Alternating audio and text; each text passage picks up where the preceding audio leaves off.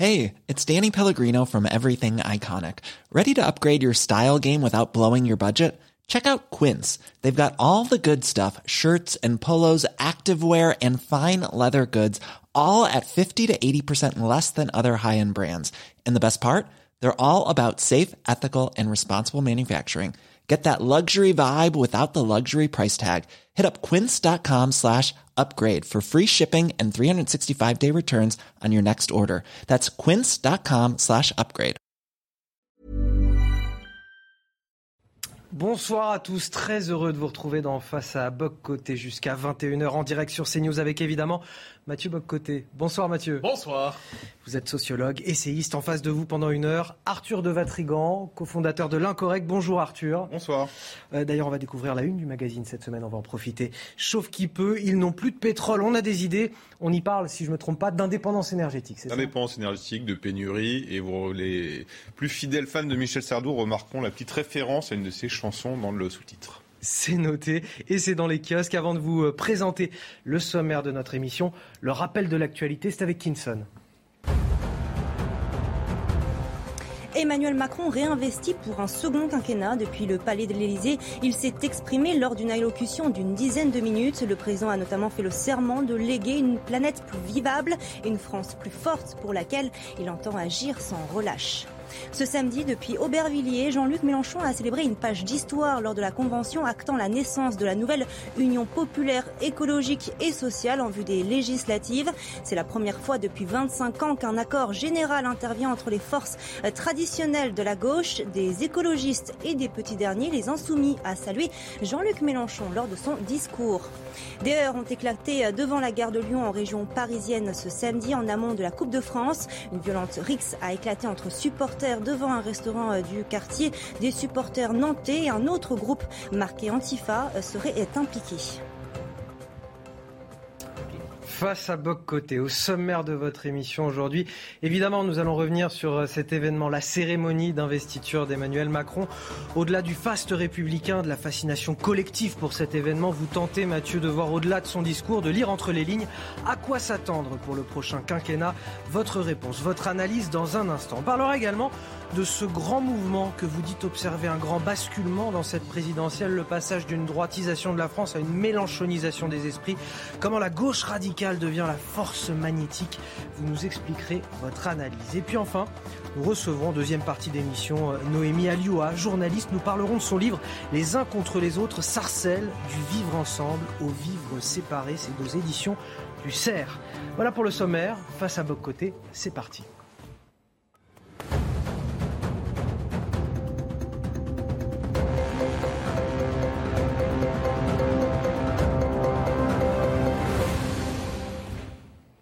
Mathieu, c'était euh, évidemment aujourd'hui euh, ce grand événement à la une de l'actualité, euh, la cérémonie d'investiture du chef d'État français Emmanuel Macron.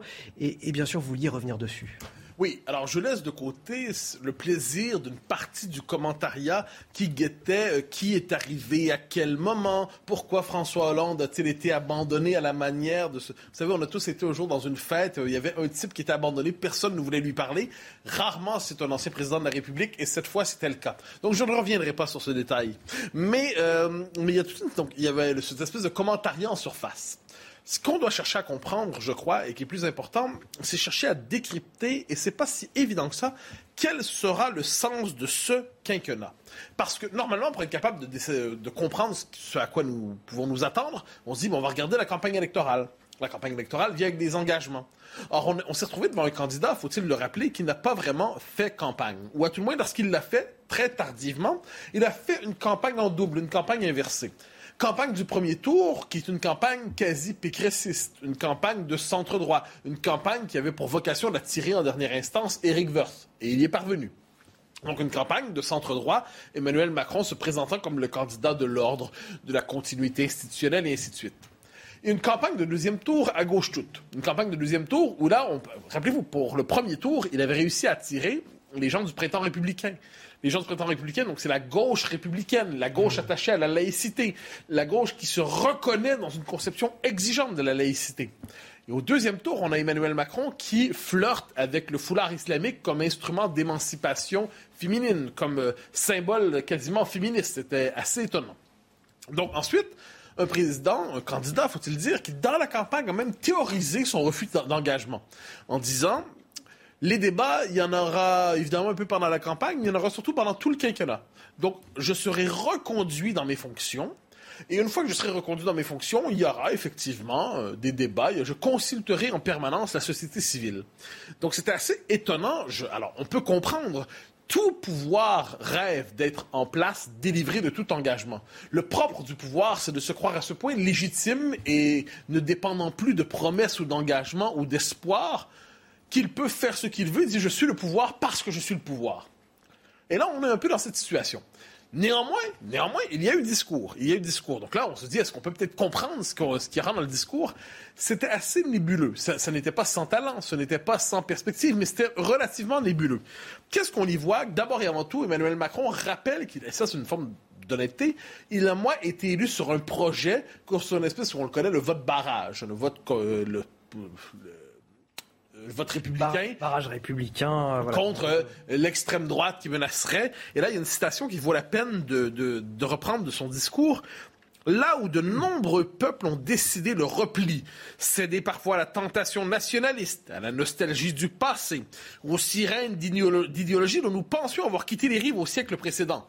On comprend la référence. Fascisme, nazisme, repli sur soi.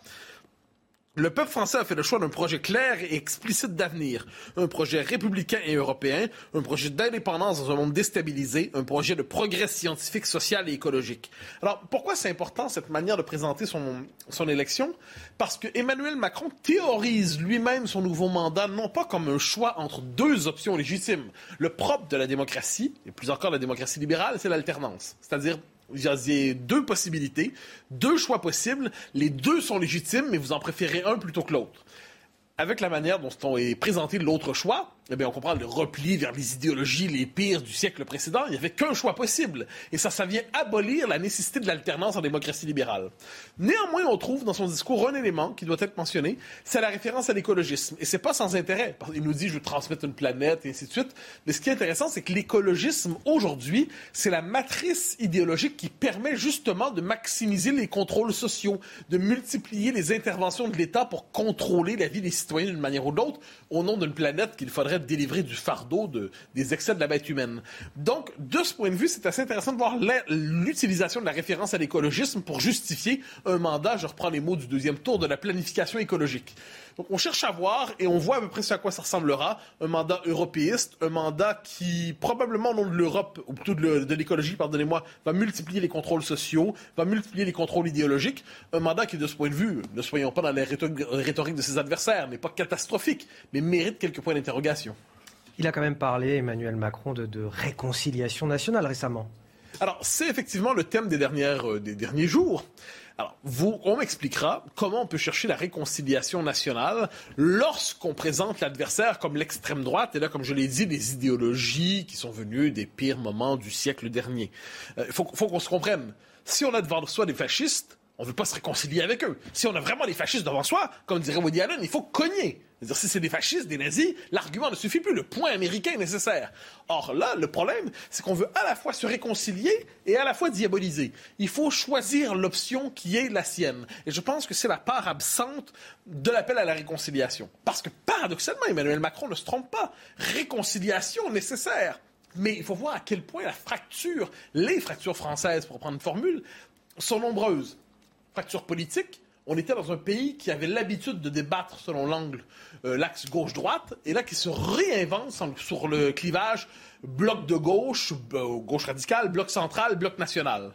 Fracture euh, territoriale, France périphérique, France des métropoles, fracture culturelle, le peuple historique français et ce nouveau peuple qui émerge et qui a voté massivement pour Jean-Luc Mélenchon, mais n'oublions pas le vote communautariste musulman, pas un vote islamiste, il hein, faut bien prendre la peine de dire les choses.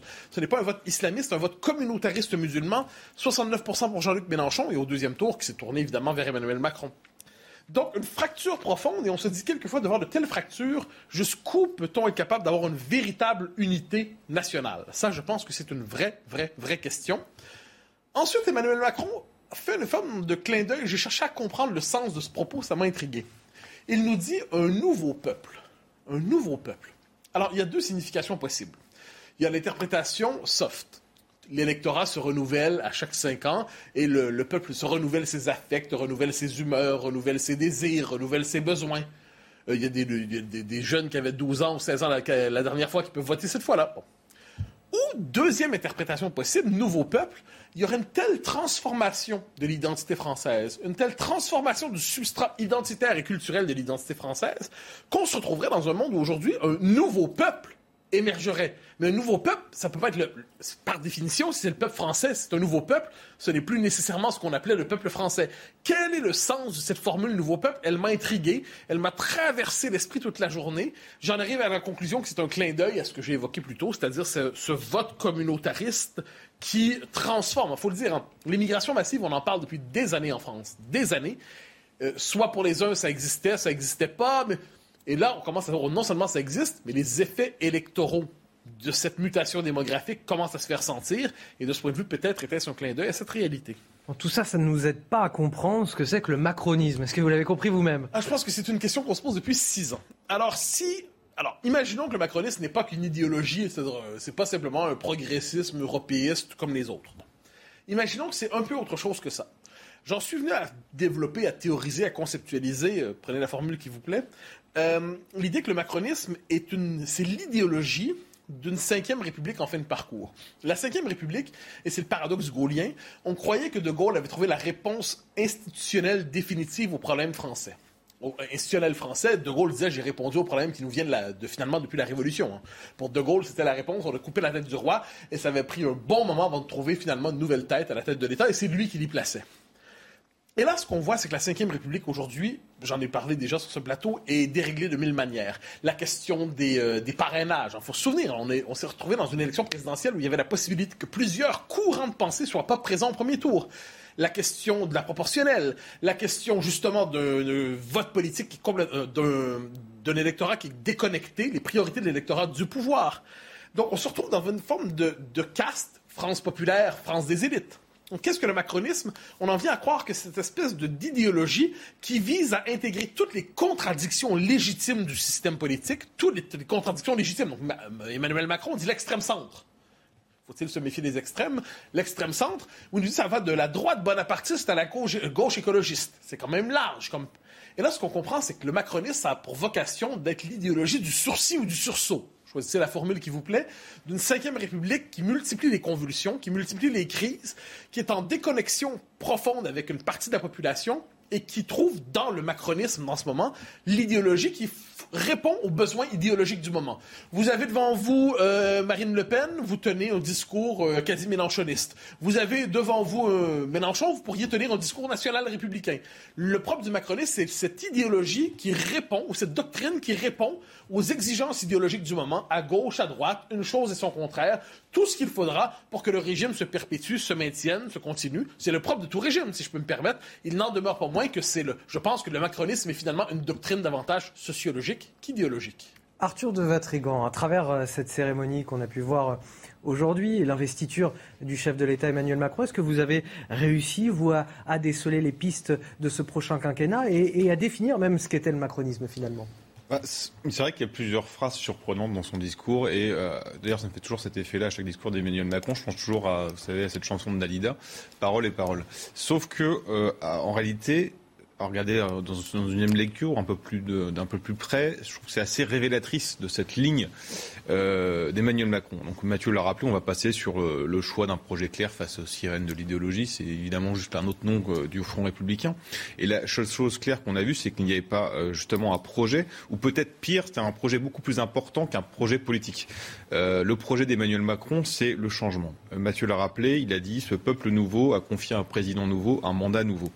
Alors on, peut se moquer euh, de la reconnaissance euh, d'Emmanuel Macron du grand remplacement, de l'évolution démographique, mais en fait ce qu'il dit révèle quelque chose d'assez effrayant. L'homme nouveau, c'est pas rien. La fabrique de l'homme nouveau, ça rappelle quand même des choses assez précises. Et lorsque on a après un quinquennat sans opposition avec une telle verticalité du pouvoir, on peut plus s'inquiéter que se moquer de ça. Euh, en fait, chez Emmanuel Macron, les morts ne gouvernent plus les vivants. Euh, tout n'est qu'une perpétuelle métamorphose. Et si vous regardez, le nouveau nom de son parti, c'est Renaissance. Ça ne veut pas dire autre chose que cela, en fait. Et le changement est un projet. Changement de peuple, changement de civilisation, changement de culture. On peut parler euh, de projet européen et d'indépendance dans la même phrase. On peut euh, faire la promotion du voile islamique et embrasser les parents de Samuel Paty. Peu importe, seul compte le mouvement et le changement perpétuel. Alors ensuite, il s'est adressé à la jeunesse en faisant le serment, je le cite, de léguer une planète plus vivable, une France plus forte. Mais en fait, on peut se poser la question de quelle jeunesse compte-t-il léguer cela, cette planète plus viable, cette France plus vivante, si tant est qu'on arrive à expliquer ce que ça signifie concrètement Et encore faut-il avoir quelque chose à léguer? Alors il répond un peu à la fin en expliquant qu'il veut léguer l'humanisme, les lumières, les droits de l'homme. Bon, euh, très bien. Euh, les droits de l'homme deviennent de plus en plus des droits individuels.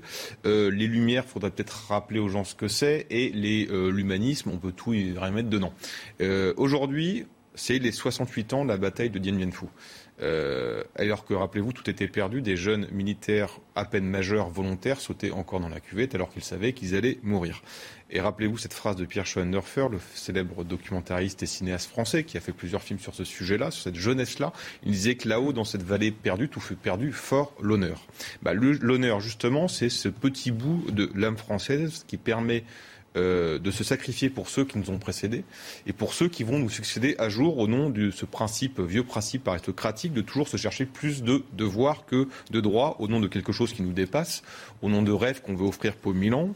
Euh, et Macron parlait justement de, de, la France, il devait réinspirer quelque chose, on devait prendre exemple sur la France, mais la France, elle n'inspire pas seulement parce qu'elle est grande, pas seulement parce qu'elle pas, pas seulement parce qu'elle est puissante, pardon, pas, pas seulement parce qu'elle est belle, pas parce que seulement parce qu'elle est brillante, mais aussi parce qu'elle est grande. Et ça, il faudrait pas l'oublier et peut-être le rappeler à cette jeunesse qui aujourd'hui n'en est plus une parce qu'il n'y a plus d'adultes et à ce passé que Macron lui-même pendant tout son quinquennat expliquait qu'il n'y en avait pas et au nom de cette métamorphose perpétuelle veut l'éliminer.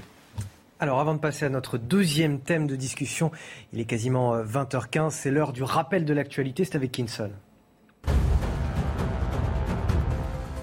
Les Républicains ont lancé ce samedi leur campagne des législatives en réaffirmant leur indépendance face aux tentations de départ vers la Macronie. Leur Conseil national s'est réuni à Paris pour resserrer leur rang et les législatives s'annoncent délicates après la défaite de Valérie Pécresse à la présidentielle. Rien n'est joué, les choses sont en train de bouger sur le terrain, a affirmé le président du parti, Christian Jacob.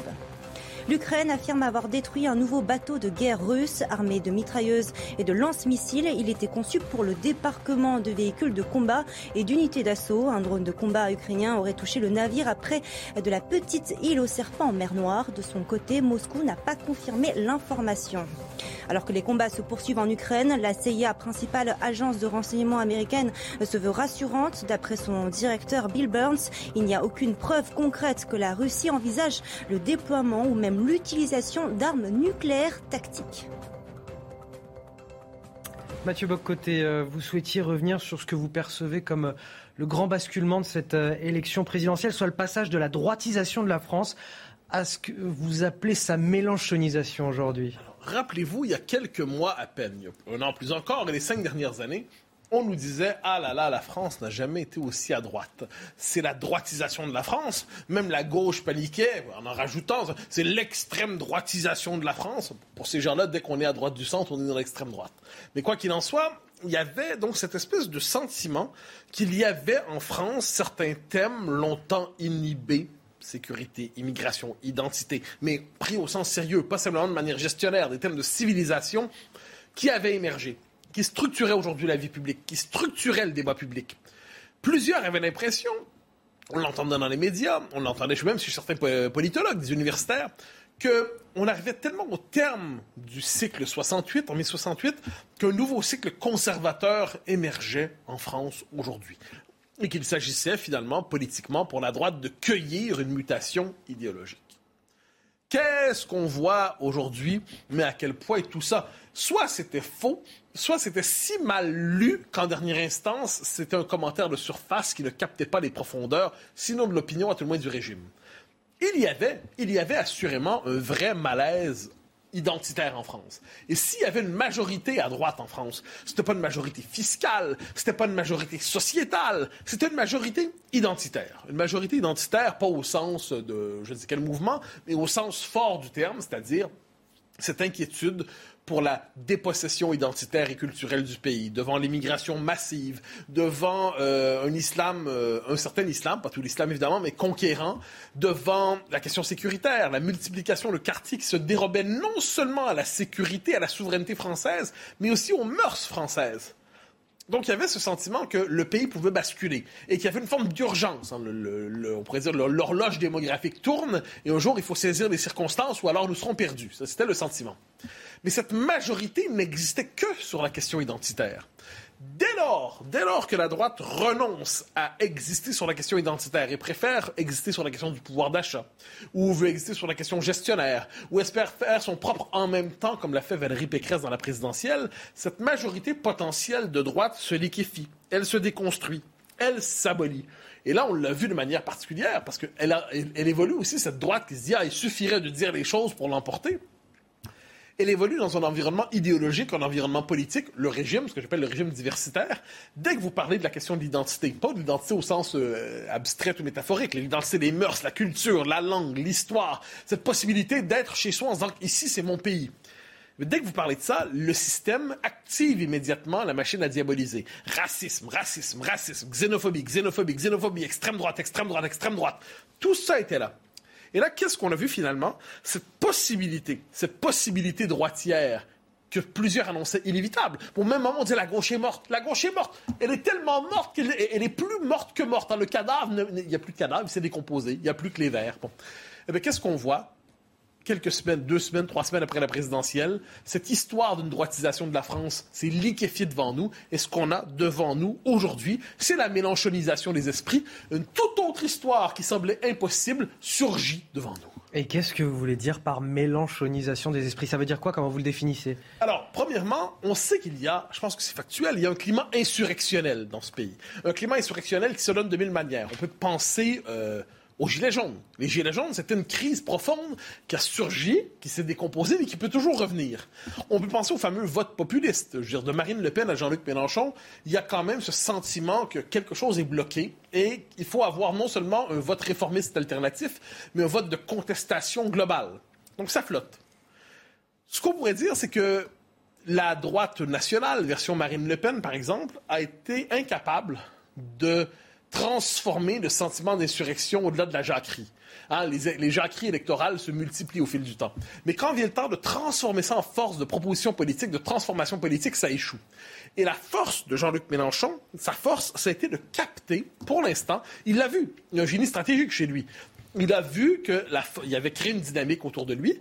Euh, tous, les Mélenchonistes du premier tour ne sont pas d'ardents révolutionnaires. Mais le vote Mélenchon était suffisamment légitime pour qu'on se tourne vers lui en disant, mais parfait, c'est avec lui qu'on va espérer se rendre au deuxième tour. Ça n'a pas fonctionné, mais il retourne tout ça et là, réussit à transformer les législatives en troisième tour insurrectionnel.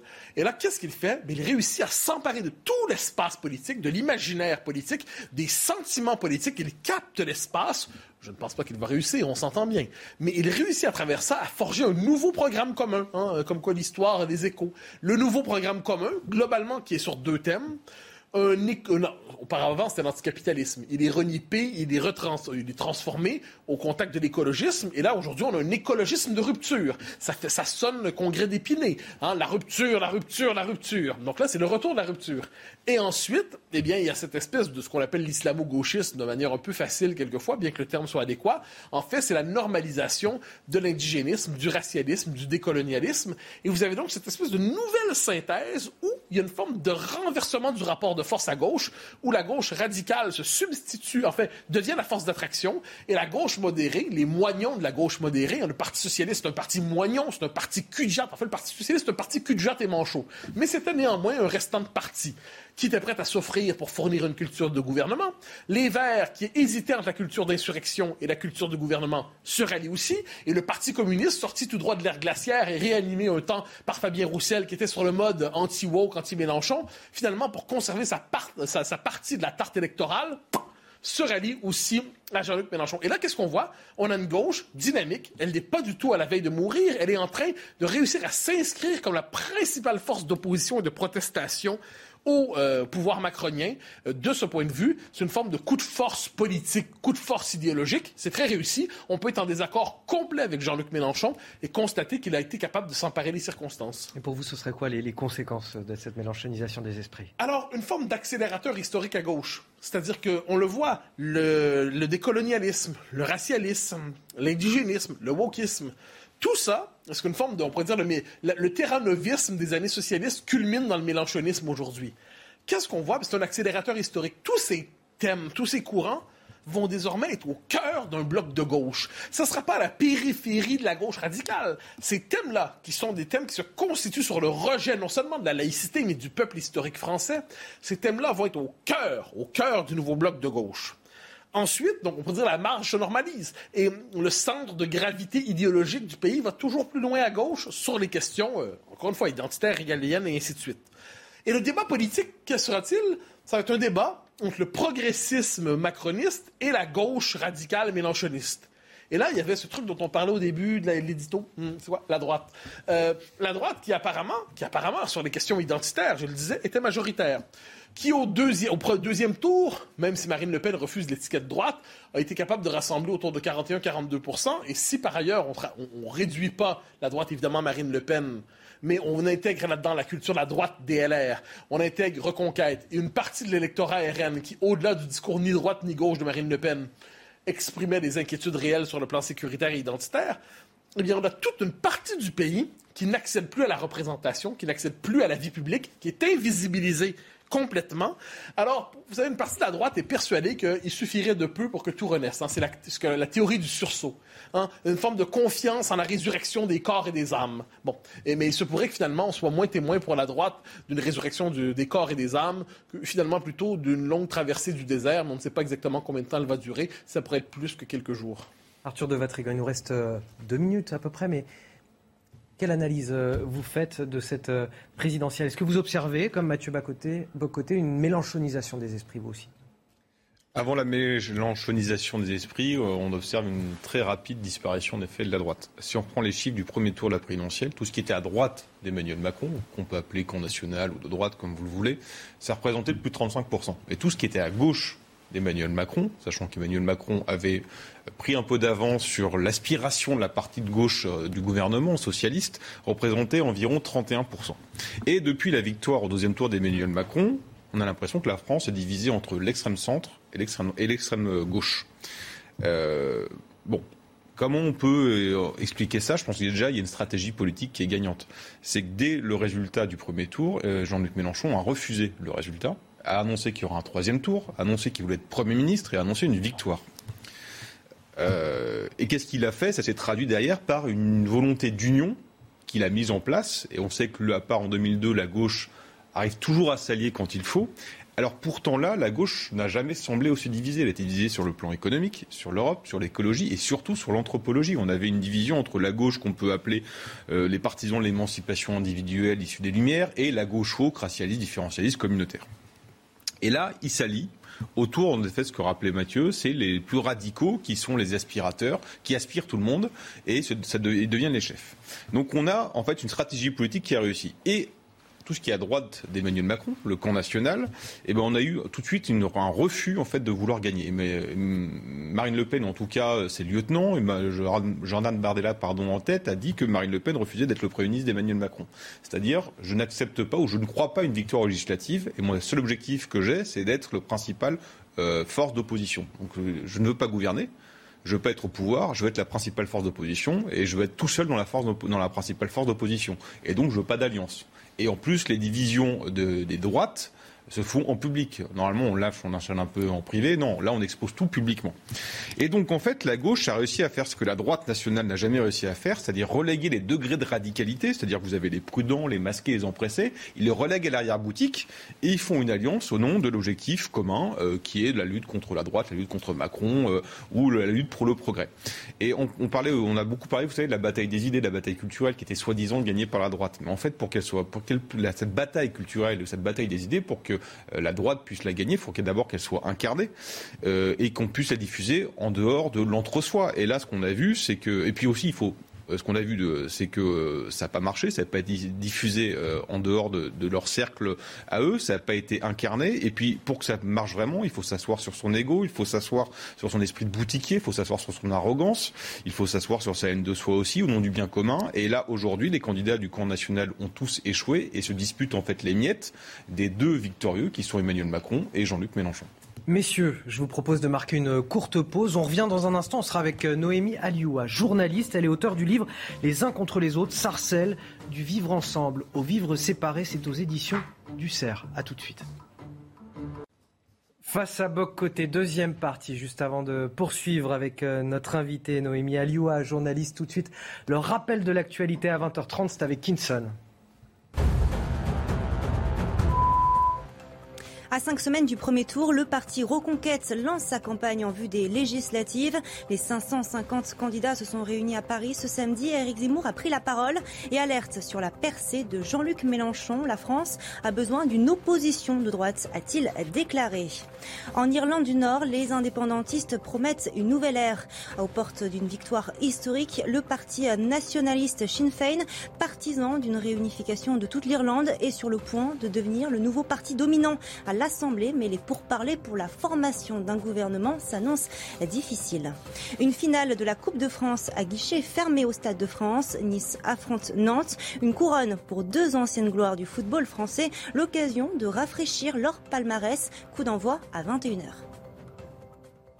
Bonjour Noémie Alioua, vous êtes euh, journaliste, vous êtes l'auteur du livre Les uns contre les autres, Sarcelles, du vivre ensemble au vivre séparé. Il s'affiche à l'écran ces deux éditions du CERF et c'est Mathieu Boccoté qui vous a invité. Mathieu, pourquoi l'avoir invité justement? Parce que certaines questions essentielles euh, que l'on croyait appelées à occuper de l'espace dans la présidentielle ont été complètement laissées de côté. Question de vivre ensemble, on connaît le vocabulaire du régime, mais quoi qu'il en soit, on sait de quoi on parle lorsqu'on dit ça. Question de sécurité, le nouvel antisémitisme qui traverse une partie de la France, euh, les questions d'identité plus largement, ces questions étaient appelées à prendre une grande place dans la présidentielle et elles, étaient finalement absentes.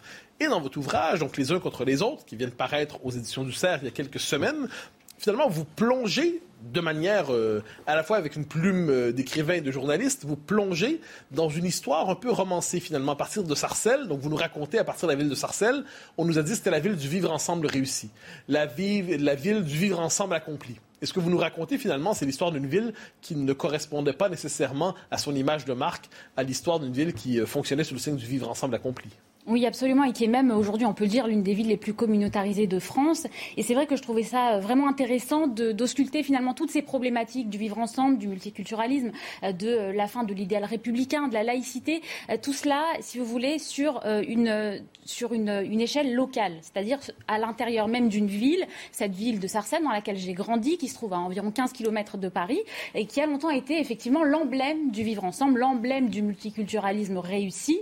C'est une ville symbole ça a été ce qu'on a appelé une ville nouvelle après la guerre. On l'a construite euh, à partir de rien sur des champs de légumes. C'était rien du tout. Après la guerre, il y avait une grave crise du logement. On cherchait euh, euh, des, endroits habitables, des lopins de terre sur lesquels on pouvait construire des, des nouvelles habitations, des grands logements, des bars, des tours. C'est ce qu'on a appelé donc les villes nouvelles, ces fameuses grandes villes qui ont été construites très très rapidement. En une vingtaine d'années, on a fait construire plus de 20 000 logements en tout cas à Sarcelles. Et la question qui se posait à l'époque, c'est de savoir ce que ça allait devenir comme aventure urbaine et comment est-ce que ces nouveaux arrivants qui venaient de partout, euh, qui étaient euh, pour la plupart euh, des Français de souche, et puis ensuite au fur et à mesure des immigrés qui sont arrivés pour peupler ces nouveaux logements, comment est-ce qu'ils allaient vivre ensemble? Comment est-ce qu'on allait réussir à créer une société nouvelle, encore une fois, sur, sur un, habitat urbain qui était tout à fait neuf pour l'époque?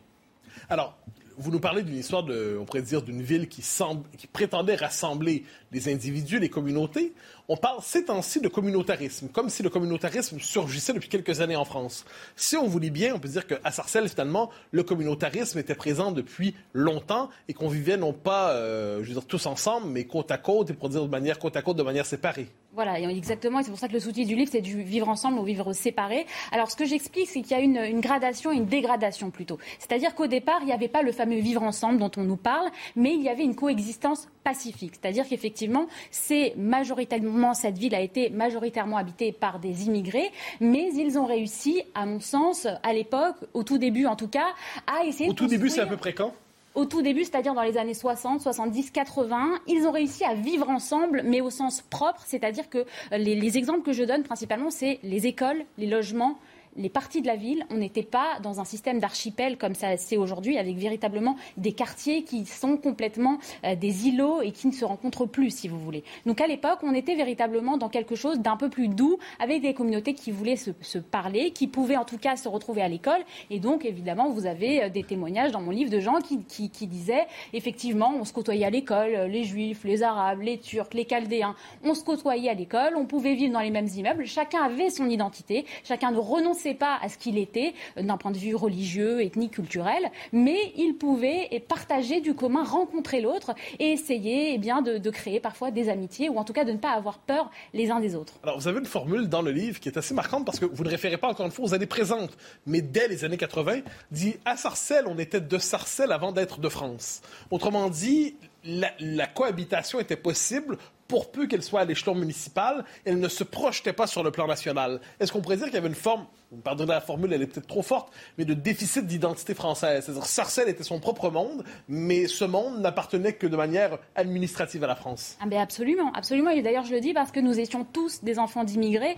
Euh, moi, mes, parents sont, et mes, arrière, mes grands-parents sont des séfarades, donc ils viennent du Maroc, d'Algérie. Euh, nous sommes des, des séfarades qui viennent donc d'ailleurs. Et puis, il y avait en fait que des enfants qui venaient euh, d'ailleurs qui étaient que des immigrés. Et donc chacun se référait principalement à là d'où il venait et chacun avait des raisons d'en vouloir à la France. Moi, je sais que j'ai grandi avec cette idée euh, forte de la, de la collaboration de la France et on m'a. Et c'est vrai que quelque part dans mon éducation aussi, on m'a appris d'une certaine façon aussi à avoir de la rancœur envers cette France. Ah et je donne l'exemple des séfarades. Et c'est-à-dire que la France, c'est le pays qui nous a vendus. C'est un pays euh, peut-être euh, dans lequel nous pourrons jamais être complètement intégrés. Et il y avait e, effectivement ce, ce rapport à la France conflictuel chez les juifs, chez les musulmans, qui avaient aussi une autre histoire, euh, chez les turcs, chez les chaldéens, etc., etc.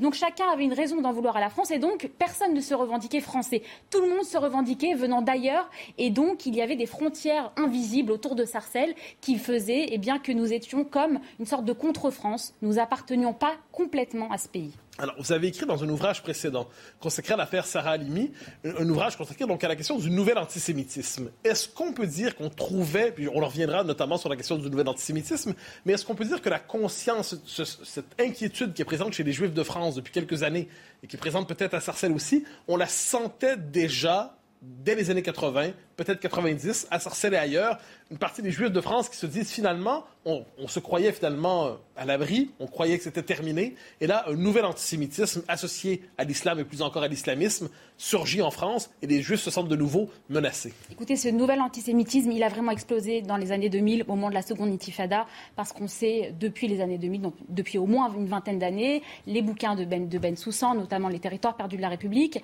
on sait qu'aujourd'hui, il y a ce fameux nouvel antisémitisme euh, qui est euh, en partie enraciné dans la fascination pour, euh, pour, pour les Palestiniens. On va sans doute revenir là-dessus.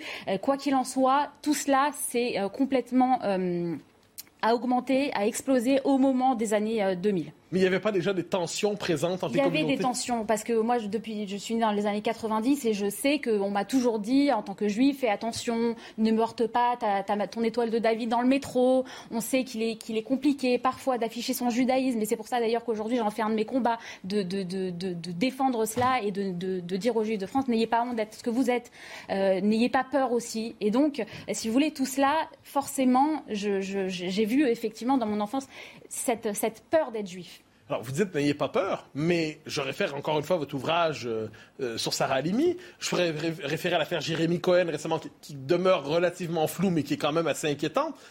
Est-ce que les Juifs français, par exemple, n'ont pas de bonnes raisons d'avoir peur en certains... On parle quelquefois de l'Alia, c'est-à-dire plusieurs Juifs français qui partiraient vers Israël. Il y a une forme d'Alia intérieure. Plusieurs Juifs français quittent pour d'autres parties du territoire. Ils ne se sentent pas menacés. Est-ce que les Juifs français, par exemple, n'ont pas de bonnes raisons d'avoir peur en France aujourd'hui devant ce nouvel antisémitisme marqué du saut de l'islamisme? Non seulement ils ont raison d'avoir peur, mais ce que, j'essaie de leur dire, c'est battez-vous. Et euh, je vais aller encore plus loin que ce que vous venez de dire. On avait publié une tribune en 2018 dans le Parisien qui avait fait scandale le nouvel antisémitisme et qui parlait d'une épuration ethnique à bas bruit. Et c'est en partie ce que l'on peut voir aussi à Sarcelles avec une communauté que je décris, une communauté extrêmement faste qui a été l'une des communautés juives les plus importantes de France pendant très longtemps et qui aujourd'hui est réduite à peau de chagrin avec euh, eh bien, un quartier extrêmement bunkérisé avec des frontières invisibles qui sont euh, presque tracées, avec des militaires qui se baladent, euh, qui font de, l'opération Sentinelle, qui font le, tour du quartier toute la journée pour être sûr qu'il n'y a pas d'agression, avec une synagogue et une école juive qui est aussi bunkérisée, avec des murs qui, sont, qui s'élèvent jusqu'en haut, avec des, caméras de surveillance. Effectivement, aujourd'hui, il est difficile d'être juif, mais il s'agit de, leur dire. Euh, réfléchissez si vous voulez, si pour vous le choix c'est Israël, partez, mais il faut que ce soit par sionisme parce que vous aimez Israël, mais certainement pas parce que aujourd'hui vous avez peur d'être ce que vous êtes ici dans ce pays, dans la France. Et dans ce cas-là, eh bien, il faut se battre pour rester ici et pour s'affirmer quoi qu'il arrive. Arthur de Vatrigan. Alors, vous consacrez un chapitre à la culture dans votre livre. Vous dites que vous dites son importance comme ciment entre, pour faire du lien entre les personnes. Euh, comment a-t-on basculé d'une culture commune à une culture pour chacun, comme vous l'écrivez? C'est très intéressant. Alors, je vais peut-être expliciter un petit peu ce chapitre qui me semble vraiment intéressant, peut-être original dans mon livre, euh, celui qui est consacré à la culture. J'explique que Henri Canacos, le maire historique de Sarcelles, et qui a été pendant 20 ans à la tête de cette ville, qui est un ancien euh, ouvrier euh, métallo-communiste, a investi des sommes pharaoniques dans la culture, du conservatoire de musique, dans le cinéma, dans la MJC, dans, dans toutes les structures finalement culturelles. Et la culture, c'est un lieu par définition de vivre ensemble. Pour de vrai, c'est un lieu où où l'on peut, malgré les différences, ressentir des choses, vivre des choses, transcender les différences. La culture, c'est un outil d'émancipation, de mixité. Et, donc, les communistes l'avaient très bien compris. C'est la raison pour laquelle ils mettaient des budgets très importants. Et je parle d'un texte de Frédéric Mitterrand qui explique justement qu'il faut absolument passer euh, d'une culture pour tous à la culture pour chacun. C'est ce qu'il explique.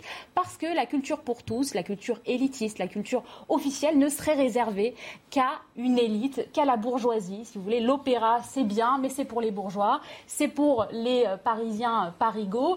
À Sarcelles, il faut plutôt se concentrer sur la culture urbaine. Et donc, en fait, c'est clairement un syndrome, de, de néocolonialisme, c'est-à-dire que vous considérez que eh bien, les, jeunes de quartier, euh, moi je me considère comme étant une jeune de quartier puisque j'y ai grandi. Alors c'est vrai qu'on parle souvent de, de Tahabouaf comme euh, fils d'immigrés. Tahabouaf, ce, ce, militant, ce journaliste. Ce, probable futur député de la France insoumise. et qui est, qui est porté comme le symbole de la jeunesse des banlieues euh, immigrées. Moi je suis des banlieues, je suis aussi fille d'immigrés et pourtant je ne suis pas malheureusement, peut-être que je n'ai pas le bon discours, mais on ne porte pas, la gauche ne me porte pas suffisamment peut-être ma voix et en tout cas la, la voix qui est, dans ce livre. Mais en tout cas, je pense qu'il y a effectivement une sorte de, complexe euh, qui, qui, se, qui traduit dans cette façon de concevoir la culture comme euh, eh bien, quelque chose, la culture officielle, qui serait réservée à une élite, ce qui est, à mon sens, euh, extrêmement problématique parce que finalement, on en arrive à une culture eh bien, séparatiste qui, qui, qui, qui ne permet plus cette aventure collective telle qu'elle avait été pensée au départ, y compris par les communistes. Alors, vous avez fait référence à la mairie de Sarcelles aux autorités politiques en quelque sorte. Et je serais curieux de savoir justement comment la mairie, comment les autorités politiques de la ville, euh, je dirais, gèrent symboliquement, médiatiquement l'évolution de leur ville. Parce que quand on regarde ça de loin, Sarcelles prétend encore être ce laboratoire du vivre ensemble réussi. Euh, cette prétention d'avoir une ville qui réussit euh, l'intégration, ça, demeure quand même dans la rhétorique officielle. Donc, comment, on pourrait dire, la ville gère-t-elle ce décalage marqué entre son, son discours et la réalité que vous décrivez? Bah écoutez, c'est pas très compliqué. Alors dans mon livre, en l'occurrence, j'ai quand même un chapitre sur euh, les subventions euh, aux associations communautaires qui est assez explicite, qui se base sur des euh, sur des comptes rendus de, conseils municipaux hein, qui sont disponibles sur le site de la municipalité. Donc c'est pas très compliqué d'y avoir accès. Et on voit bien qu'en fonction de la taille de la communauté, eh bien on attribue des subventions. C'est du clientélisme qui ne se cache pas. Et d'ailleurs, le maire d'aujourd'hui comme le maire d'hier ne s'en sont pas cachés, surtout le maire d'hier d'ailleurs qui aujourd'hui est député du Val d'Oise.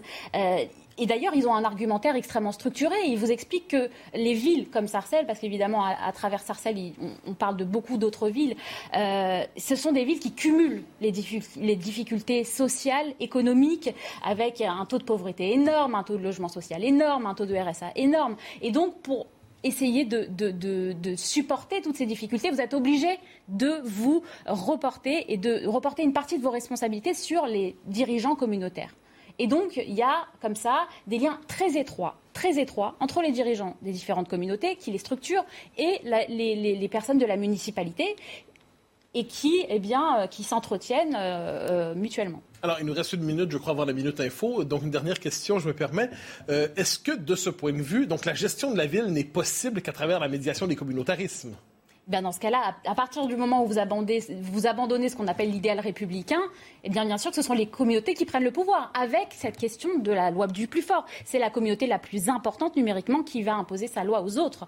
Et ça, c'est un danger euh, pour la petite communauté juive qui, est, qui représente moins d'un pour cent de la communauté euh, nationale française et qui sera toujours perdante et même en danger euh, dans un modèle, dans un système comme celui-là, un système communautaire. 20h45 sur CNews, c'est l'heure du rappel de l'info avec Kinson. Alors que la guerre continue en Ukraine, les femmes, enfants et les personnes âgées ont tous été évacués ce samedi de la Syrie Azovstal à Mariupol, dernière poche de résistance dans la ville dévastée où les autorités euh, ukrainiennes craignent que l'offensive russe ne reprenne de plus belle à l'approche des célébrations à Moscou de la victoire sur l'Allemagne nazie le 9 mai. En Afghanistan, les talibans durcissent les restrictions à la liberté des femmes en leur imposant le port en public d'un voile intégral, de préférence la burqa. Un décret a été rendu public lors d'une cérémonie à Kaboul. Tout employé gouvernemental ne portant pas le voile intégral sera immédiatement licencié. L'ex-président brésilien Luis Inácio Lula da Silva a annoncé ce samedi qu'il allait retourner au combat pour briguer un troisième mandat lors de l'élection d'octobre afin de reconstruire le pays. Lula se lance donc dans la bataille présidentielle au Brésil face au président d'extrême droite Jair Bolsonaro, un duel qui s'annonce féroce et dont il est pour l'instant le favori. De retour, Mathieu, avec votre invité, Noémie Alioua, journaliste. Alors, je me permets de revenir sur ce que vous avez euh, évoqué. En fait, vous avez euh, lancé une formule il y a quelques instants en parlant de Tahabouaf, donc ce journaliste euh, militant qui sera candidat très probablement pour la France insoumise et qui est un peu présenté dans les médias comme l'icône de la jeunesse des quartiers, l'icône de la jeunesse issue de l'immigration, qui représenterait finalement la, la part légitime de cette jeunesse d'immigration et ses griefs. Est-ce que de ce point de vue, vous l'avez évoqué, mais je me permets de vous relancer là-dessus, vous ne représentez pas un autre visage possible de cette jeunesse issue de l'immigration et qui entretient un tout autre rapport à la France. Mais complètement, et c'est peut-être euh, ce, qui, ce qui me chagrine, c'est-à-dire que euh, c'est un livre, le livre que je viens d'écrire, c'est un livre sur les déshérités aussi. C'est simplement un livre qui n'est pas rancunier, qui n'est pas revanchard, qui n'est pas acide, mais je, je suis moi issu de l'immigration, je suis moi issu aussi de ces quartiers pauvres, j'ai grandi ce qu'on appelle en banlieue, en HLM, et pourtant mon discours qui, qui finalement est un discours d'amour de la France, on ne va pas se cacher derrière son petit doigt, euh, eh bien, euh, ce, ce, portrait-là, malheureusement, euh, n'est pas, je pense, pas reconnu. Et je regrette, par exemple, que malgré le fait, encore une fois, que je, parle aussi au nom de ceux qui ne sont rien, j'essaie en tout cas de porter la parole des déshérités assez régulièrement. Eh bien, je n'ai pas mon portrait dans Mediapart ou que sais-je. C'est, je trouve ça dommage. Et comment expliquez-vous ce déséquilibre? Eh bien, écoutez, il faudrait leur poser la question. Je ne peux pas répondre à leur place, mais malgré tout, il y a un discours qui réussit à parler et à trouver euh, écho suffisamment euh, dans la presse, celui de Tahabouaf. Euh, le mien est plus difficile, plus difficilement. il trouve moins d'écho. Alors, les thèmes qui sont dans votre livre, on aurait pu s'attendre, avec raison, à ce qu'ils soient présents au cœur de la présidentielle. en fait, si on regarde les derniers mois, euh, la question de l'insécurité, la question des quartiers, la question de quartiers qui se dérobent à la fois à la souveraineté française, mais aux mœurs françaises, la question de l'identité, la question du nouvel antisémitisme. On pouvait croire que tout ça aurait une grande place dans la présidentielle. Finalement, c'était plutôt absent. Faites-vous, je, l'affirme, ensuite je le transforme en question, considérez-vous aussi que la question qui était présente dans votre livre, et votre livre était, s'intéressait à un camp particulier, mais on comprend que pour vous c'est plus large, considérez-vous que ces questions étaient absentes de la présidentielle, et si oui, quelles sont les conséquences de cette absence? Bah, évidemment qu'elles l'ont été, mais il est vrai aussi qu'il y a eu cette fameuse guerre en Ukraine qui a, éclaté. Euh, c'est un fait et ça a complètement créé un raz-de-marée dans toute l'actualité et ça a, tué, ça a tué dans l'œuf euh, la possibilité de ces sujets d'émerger. Mais vous croyez que, que l'Ukraine, je, je, relance une question, c'est-à-dire, vous ne croyez pas qu'une partie du système euh, politico-médiatique préfère ne pas traiter ces questions au-delà du fait divers. C'est-à-dire globalement, ne veut pas s'avouer l'état de dévastation de certains quartiers dans le rapport à la France ou à la République. Vous pouvez l'interpréter comme ça. Quoi qu'il en soit, le réel finit, si vous voulez. Moi, je ne pense pas qu'avec des discours, on puisse détruire le réel. Le réel finit toujours par surgir. Vous pouvez euh, dire que euh, cette table n'est pas là, eh bien elle, existe, et donc finalement, votre discours ne tiendra pas face au réel. Donc, qu'on en parle ou pas à ce moment-là euh, du, calendrier politique, quoi qu'il en soit, les problèmes subsistent et les problèmes réémergent dans l'actualité régulièrement et continueront d'alimenter l'actualité parce que ces problèmes-là sont fondamentaux et ils reviennent par boomerang avec euh, des, actualités régulièrement. Euh, c'est ce qui est certain, c'est qu'on n'en a pas fini avec toutes ces questions-là. Alors, je vous relance sur la manière dont ils reviennent. Cela dit, ils reviennent souvent comme faits divers. Je pense Sarah Halimi, il y a une immense difficulté à caractériser, vous reviendrez peut-être dans le détail sur cet événement, euh, sur, euh, à caractériser euh, ce, crime sous le signe de l'antisémitisme. on peut penser à l'affaire Jérémy Cohen et d'autres cas, ça apparaît toujours dans l'espace public, donc les cas d'insécurité, comme des cas de faits divers. Ce sont des faits divers. Donc le propre d'un fait divers, c'est de ne pas être un fait politique. Est-ce qu'il n'y a pas une difficulté à penser politiquement ce que vous évoquez justement dans votre livre? Oui, alors je vais vous citer l'interview de Georges Bensoussan dans le Figaro qui disait qu'il n'y a rien de moins divers qu'un fait divers. C'est-à-dire que c'est toujours éminemment euh, politique et particulièrement l'affaire Sarah Alimni qui s'est déroulée euh, dans le contexte des, précédentes élections euh, présidentielles et qui effectivement n'a pas du tout eu l'écho qu'il aurait dû avoir parce que ce sont des sujets sensibles et c'est tout à fait, c'est tout à fait juste. Parler du nouvel antisémitisme, c'est délicat et malgré tout, c'est aujourd'hui l'antisémitisme qui tue. Et donc, quand je vois la virulence, par exemple, qui, s'exerce quand on, on, republie des textes de Céline, moi, je veux bien. Mais aujourd'hui, ce ne sont pas des nazis qui tuent les juifs et ce ne sont pas des lecteurs de Céline ou de Rebatté.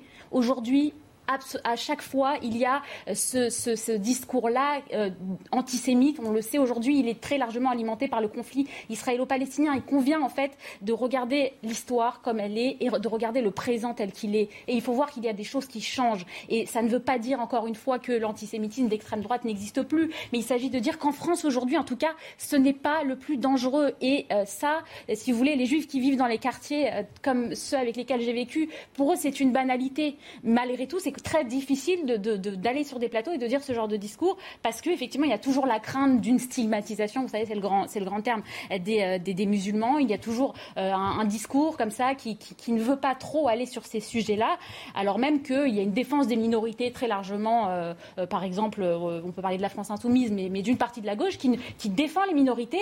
Et pourquoi alors les juifs, qui sont aussi une minorité, mais qui sont encore plus une minorité des minorités, eh bien eux, les problèmes qu'ils vivent, on a l'impression que c'est compliqué de les évoquer. Ça, je ne comprends pas. Arthur de Vatrigan. Justement, vous parlez de la gauche. Que pensez-vous, euh, comment voyez-vous la suite avec la France insoumise qui devient la principale force d'opposition, qui devient le leader de cette union de la gauche? On sait, on peut rappeler leur passif, hein, la participation à cette manif de la honte aux côtés des CCIF en 2019. Euh, différentes. Euh, est-ce que vous pensez que la LFI accepte, cautionne ou se tait sur ce nouvel antisémitisme? Que pensez-vous de leur force de frappe lorsqu'on voit que dans certaines banlieues, 69% de la communauté musulmane a voté pour la France insoumise. C'est peut-être la première fois qu'il y a un vrai vote communautaire. Voilà. Qu'est-ce, que ça vous inspire? Comment voyez-vous la suite? Et notamment dans ces quartiers dont vous êtes issus? Je suis extrêmement inquiète. Et pour tout vous dire, j'ai donné plusieurs conférences ces dernières semaines euh, autour de mon livre. Et j'entends chaque fois des gens extrêmement inquiets. Extrêmement inquiets. Parce que c'est quand vous avez moi, j'aimerais bien que la France insoumise éclaircisse les choses. Vous savez, je ne veux pas jeter l'opprobre sur tout un parti, euh, sur toute une structure idéologique qui, en plus, maintenant est en train de phagocyter la gauche dite républicaine. Euh, j'aimerais qu'il y ait un discours beaucoup plus clair là-dessus. Mais quand vous voyez, excusez-moi de revenir sur Tahabouaf, j'ai mille exemples en tête, mais en l'occurrence, on a parlé de lui. Il se trouve qu'il reprend la propagande du Hamas quand il, a fait un tweet sur euh, l'État palestinien, il a dit du Jourdain à la mer, c'est le discours du Hamas.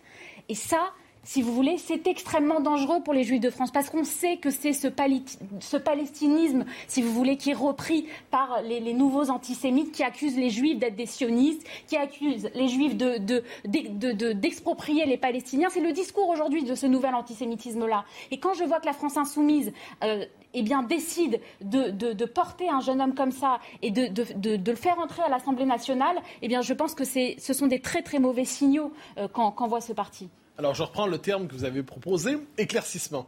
Que serait pour vous si la France insoumise devait aujourd'hui clarifier ses positions, clarifier les positions par rapport aux questions que vous posez? Qu'est-ce que vous espéreriez comme prise de position de la part de la France insoumise? Écoutez, euh, c'est le discours euh, d'une gauche républicaine, tout simplement, qui, est peu à peu euh, traité d'islamophobe.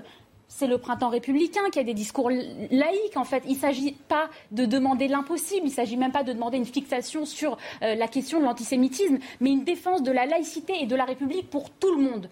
C'est tout. C'est déjà beaucoup. Et malheureusement, sur ces questions-là, la gauche radicale, eh on a l'impression qu'elle a, peu à peu, euh, abandonné.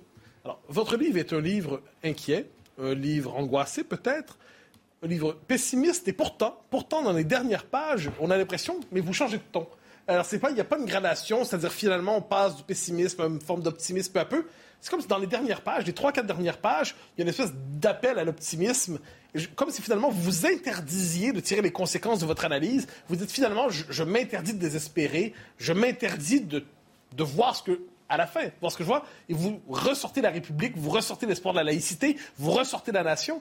Est-ce que vous, êtes, euh, vous avez véritablement une part d'optimisme ou c'est simplement que vous interdisez le désespoir? Vous savez, moi, j'ai grandi avec les Disney et les super-héros et à la fin, c'est le bien qui gagne toujours. Donc, j'ai envie de vous dire, quoi qu'il arrive, on trouvera une solution, on s'en sortira ensemble. Euh, les, Juifs vont continuer à vivre dans, ce pays, quoi qu'il advienne. On trouvera des solutions. Je pense que ça passe par un rétablissement de l'idéal républicain. J'y crois vraiment. Euh, l'idéal républicain protège toutes les minorités. C'est déjà un bon début. Euh, et quoi qu'il en soit, on restera là. On va vivre ensemble. Il faut trouver des solutions. Et, évidemment que je, ne souhaite pas sombrer dans le pessimisme le plus noir, parce que tant qu'il y a, tant qu'il y a de la vie, tant qu'il y a de l'espoir, comme on dit. Merci beaucoup. Merci beaucoup. il y a plusieurs autres questions, mais, on arrive une belle manière de conclure. On arrive à la fin de cette émission, c'est une belle conclusion. Je rappelle votre livre, Noémie Alioua, Les uns contre les autres, Sarcelles, du vivre ensemble au vivre séparé, c'est aux éditions du CERF. Merci à vous, euh, Arthur de Vatrigan, et, bien sûr, merci à vous, euh, Mathieu Bock-Côté. On se retrouve euh, samedi prochain, 20h, comme tous les samedis, puis dans la semaine également. Et demain matin, au grand rendez-vous avec Manuel Valls. Absolument, Manuel Valls, votre invité dans le grand de la gauche républicaine dont parle Noémie Alioua. News Europe 1, les échos. Restez avec nous d'ailleurs sur CNews dans un instant. Soir Info, c'est avec Elliot Deval.